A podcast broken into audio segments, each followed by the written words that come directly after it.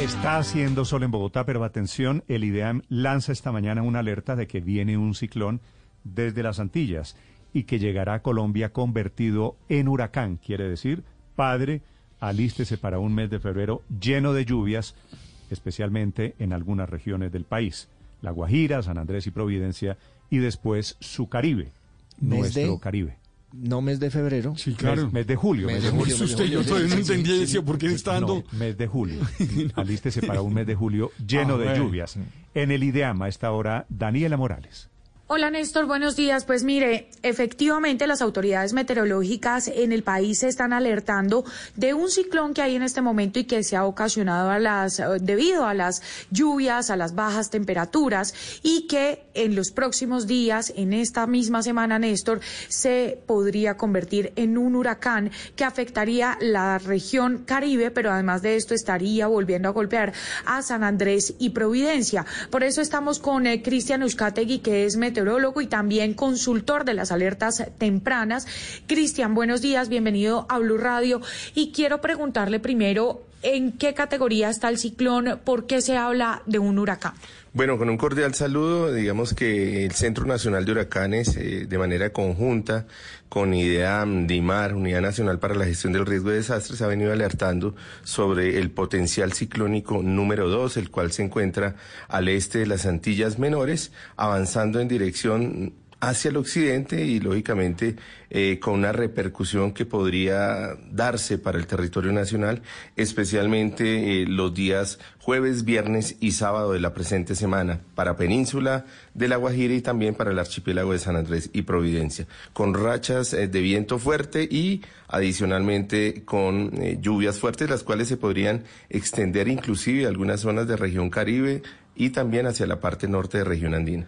Este huracán se llamaría Néstor Huracán Boni, pero ¿de qué categoría y qué tan grave sería el impacto sobre la isla de San Andrés y también la Guajira?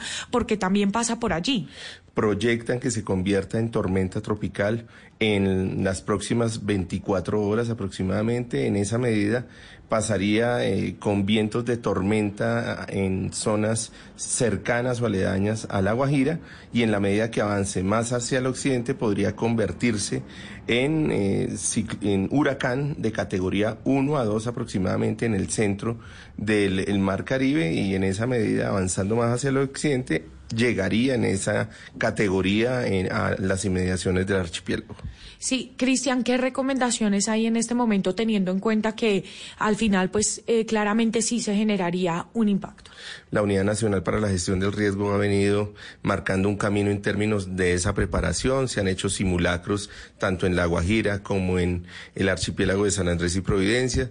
Y de allí la principal recomendación es que se pueda aterrizar al territorio todas esas eh, recomendaciones ligadas a la preparación y que lógicamente eh, la información llegue de forma adecuada a toda la comunidad para tomar las acciones preventivas del caso. Finalmente, Cristian, eh, digamos, estamos pasando por una temporada de lluvia que ya el IDEAM había advertido que iba a ser bastante larga, pero eh, Néstor, aquí en eh, los, las imágenes que se reflejan en los mapas sigue siendo completamente azul y de lluvia. ¿Esto qué significa, eh, Cristian? ¿Y cuánto más, digamos, va a llover las zonas más afectadas como el Atlántico, Caribe, también aquí en Bogotá con inundaciones? Bueno, digamos que el, el contexto general es un, tenemos un fenómeno de la niña que ha venido incidiendo. Esa niña, más allá de que se haya debilitado un poco en términos de lo que son sus indicadores oceanatmosféricos, sigue repercutiendo para que tengamos lluvias por encima de lo normal. Junio termina siendo uno de los junios más lluviosos eh, en los últimos años y digamos que en el corto plazo las lluvias aún se mantendrían en región pacífica, centro norte de región andina y en zonas de la de región caribe, digamos que la incidencia justamente desde el día de mañana desde miércoles, jueves, empezaría esa incidencia del ciclón tropical y en esa medida las lluvias continuarán. Sin embargo, digamos que julio hace parte de, ese mes eh, de de esta temporada de menos lluvias y en esa medida esperamos que las precipitaciones disminuyan un poco en esas regiones, mientras que en el oriente se podrían mantener dado el ciclo anual regular de las precipitaciones para esa zona del país. Cristian, gracias. Pues Néstor, ese es el reporte en este momento de las autoridades meteorológicas en el país con la alerta en este momento de que en los próximos días habría un huracán que estaría golpeando a San Andrés.